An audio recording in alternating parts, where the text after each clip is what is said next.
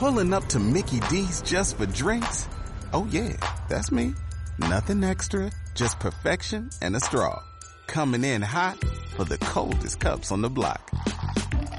Because there are drinks. Then there are drinks from McDonald's. Mix things up with any size lemonade or sweet tea for $1.49. Perfect with our classic fries. Price and participation may vary, cannot be combined with any other offer. Ba da ba ba ba.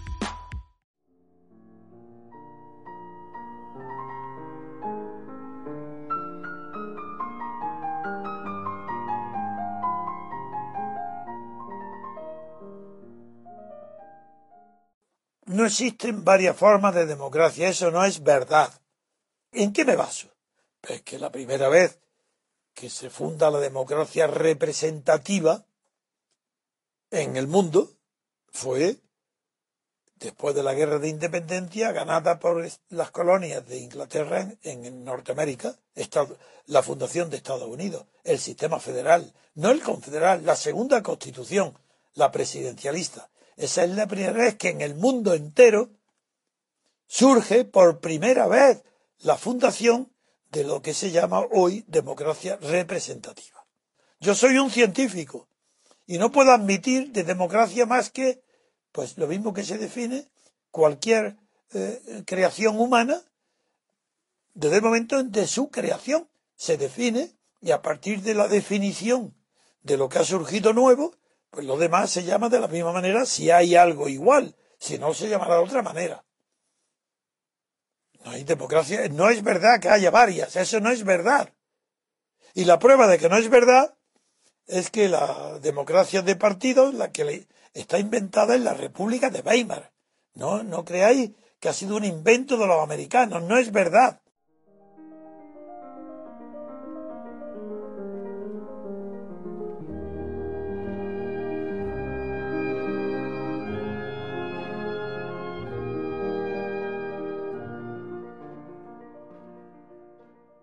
Que los únicos que tienen representación son los diputados, porque el presidente de la República no representa en el interior, ocupa un cargo y es una elección para poner cargo teórico definido en la Constitución a una persona concreta, pero esa persona no está para representar, está para ejecutar lo legislado por los representantes. Cuidado, menuda diferencia. Entre ser representante de quien te vota solamente los diputados. Presidente de la República, el que preside el poder de ejecutar lo legislado. Por eso ese que está designado para ejecutar es un cargo. Tiene las funciones de un cargo. No puede presentarse a las elecciones y decir que hará cosas distintas. No, es inamovible. Él no puede, el que se presenta no puede eh, cambiar las funciones de su cargo. En cambio, el diputado sí, que puede cambiar, como es personal, las, sus promesas y puede prometer cosas que a uno les parecerán increíbles, pero es libre. El que se presenta presidente no es libre. Tiene nada más que ser fiel a las funciones que le atribuye el cargo según la Constitución.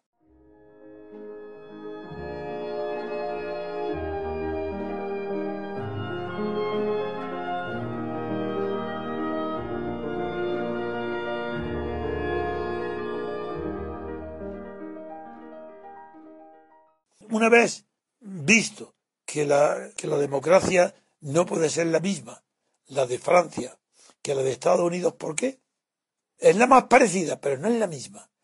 Porque el elegido presidente por voto directo, como en Estados Unidos, sin embargo, a diferencia de Estados Unidos, no puede nombrar ni a sus ministros ni un programa de gobierno sin que lo apruebe la Asamblea. Eso sería escandaloso en Estados Unidos.